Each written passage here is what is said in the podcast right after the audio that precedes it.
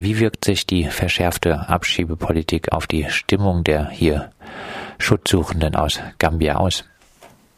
Ja, also es wirkt sich katastrophal aus, weil die Leute total verunsichert sind, weil sie Angst haben. Die Abschiebepraxis sieht im Moment so aus, dass man eigentlich gar nicht irgendein Muster feststellen kann. Es kann also jeden treffen, auch solche Leute, die schon sehr gut integriert sind, die hier arbeiten, die schon drei Jahre im Beruf sind, in einer Firma äh, anerkannt von Kollegen und Chefs. Also es kann jeden treffen und das verunsichert die Leute natürlich total.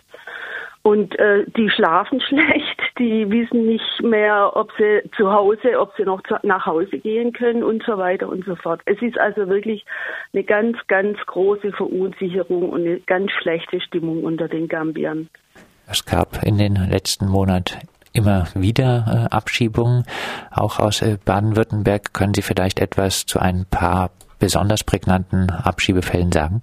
Wir haben eben Fälle, die absurd sind. Ja, also es gibt zum Beispiel im Raum Wendlingen einen Fall von einem äh, Gambier, der seit drei Jahren in einer Firma, in einer Holzbaufirma gearbeitet hat, ähm, dort äh, gute Arbeit gemacht hat, weil er auch schon eine entsprechende Ausbildung in Gambia äh, hatte. Und da kommt dann eben einfach die Polizei auf das Firmengelände, ja, und äh, will ihn abholen. Okay, da hat dann jemand gesagt, du, guck, die Polizei ist wegen dir da. Er ist untergetaucht, ja. Er kann, er hat seinen Job verloren wahrscheinlich oder bekommt keine Arbeitserlaubnis mehr, äh, weil er sich der Abschiebung entzogen hat. Ähm, der, der ist, war voll integriert. Das ist also so ein Fall. Ein anderer Fall, den haben wir in Alpirsbach. Das ist ein junger Mann, der Bäcker lernen wollte. Die Berufsschulanforderungen sind sehr hoch. Das hat er nicht geschafft, aber in der Backstube war er super und der Chef wollte ihn unbedingt behalten. Die Ausbildungsduldung wurde ihm entzogen, weil er eben die Ausbildung abgebrochen hat. Aber den Job hatte er noch und er hatte auch eine Arbeitserlaubnis. Und Ebenso die Polizei kommt in die Backstube, holt ihn ab und setzt ihn ins Flugzeug. So, der Chef geht dann zur Sozialarbeiterin und sagt, wie kann ich den Jungen wieder irgendwie aus Gambia hierher holen? Ich brauche den dringend.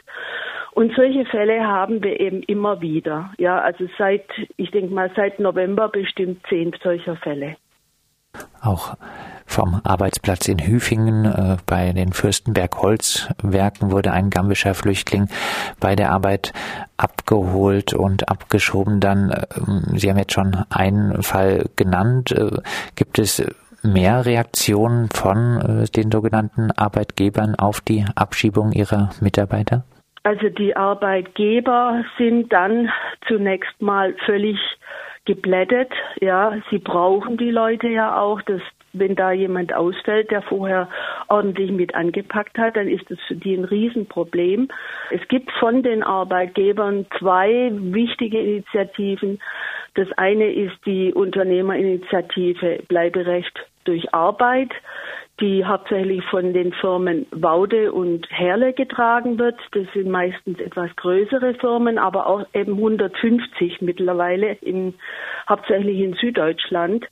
Äh, und es gibt eine Initiative von einem Baugeschäft in Eichstätten, ähm, dem Baugeschäft Meier, wo sich hauptsächlich Handwerksbetriebe solidarisiert haben ähm, und eben auch für eine Perspektive für diese Leute, die gut integriert sind, die einen guten Job in den Betrieben machen, die Steuern zahlen an den deutschen Staat, ja, dass die bleiben können. Nur so, wie wir jetzt die Planungen haben von der Bundesregierung, werden wahrscheinlich viele dieser Belange und Wünsche unerfüllt bleiben. Wie gesagt, es gab nun schon mehrere Sammelabschiebungen nach Gambia. Gibt es noch Kontakt äh, zu den Betroffenen? Können Sie etwas dazu sagen, wie es den Betroffenen nach der Abschiebung jetzt in Gambia geht? Also es gibt, weil, weil das ja oft auch Leute sind, die sehr guten Kontakt zu Helfern hatten, ja, äh, gibt es doch eine ganze Reihe von Leuten, die nach wie vor dann über hauptsächlich über WhatsApp, äh, über äh, Handy Kontakt dann äh, berichten, wie es ihnen ergeht. Die Abgeschobenen bekommen in Gambia keinerlei Hilfe. Es gibt dort ein sogenanntes IOM, das ist die International äh, Organization for Migration. Die hilft angeblich freiwilligen Rückkehrern, wobei wir da auch schon gehört haben, dass die äh, vollkommen auf sich selbst gestellt sind. Und die Abgeschobenen bekommen überhaupt gar keine Hilfe. Die werden teilweise, wenn sie mit dem Flugzeug angekommen sind, irgendwo in der Pampa ausgesetzt, ja, und müssen gucken, wie sie klarkommen. Ähm, die werden oft von ihren, äh, ihren Familien auch ja, stigmatisiert, weil man in Gambia sagt, alle, die abgeschoben werden, haben irgendwas ausgefressen, was eben nicht der Fall ist. Also die stehen wirklich schon vor dem Nichts und haben in Gambia dazu noch ein ganz, ganz schlechtes Image. Also ist nicht schön, was denen dort passiert. Abschließend äh, schlechte Bleibeperspektive, so würden es wohl die Politikerinnen ausdrücken. Ihrer Meinung nach hätte die grün-schwarze Landesregierung eine andere Möglichkeit des Umgangs mit den Schutzsuchenden aus Gambia? Also generell ist es schwierig, von, äh, für alle eine andere Perspektive da zu finden. Ja, äh, weil eben wir auf der einen Seite das Asylrecht haben, das wir ja auch im Prinzip bewahren müssen, wie unseren Aug Augapfel, ja, dass wirklich die politisch und ethnisch Verfolgten und Menschen aus Kriegsgebieten hier aufgenommen werden, ja. Ähm, und auf der anderen Seite haben wir eben Menschen, die aus Not und Elend geflohen sind. Und das trifft eben jetzt für die meisten Gambier so zu. Und für diese Menschen gibt es keine rechtlichen Möglichkeiten, auch mit diesem sogenannten Fachkräfteeinwanderungsgesetz oder mit der neuen Beschäftigungsduldung, wie sie geplant ist, wird es für diese Menschen keine rechtliche Basis geben, dass sie hier bleiben können. Aber der, ich denke, dass die Politik Spielräume hat. Und man sieht es ja auch. Ja, in Baden-Württemberg wurde jetzt, wurden jetzt sogenannte Ermessensduldungen genehmigt für Leute, die zum Beispiel eine Berufsvorbereitung machen, also Einstiegsqualifizierung. Es gibt durchaus bestimmte Spielräume.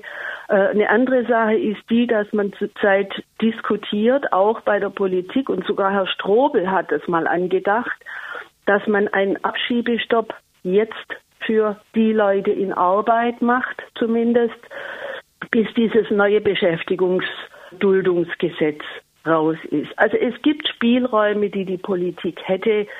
Ähm, die Kräfte gegen solche Ausweitungen, vor allem natürlich auf Bundesebene, sind stark. Wir wissen, was der Herr Seehofer jetzt plant. Ähm, es gibt Möglichkeiten und wir fordern die auch ein, Momentan sieht es allerdings so aus, dass doch die rigide, ähm, ja, das, das rigide Ablehnen von Asylbewerbern und die Abschiebungen im Vordergrund stehen sollen. Das sagt Birgit Hummler vom Gambia Helfernetz. Mit ihr haben wir über die verschärfte Abschiebepolitik gegen Flüchtlinge aus Gambia gesprochen. Am 25. Februar soll laut Aktion Bleiberecht die nächste Sammelabschiebung nach Gambia wohl stattfinden.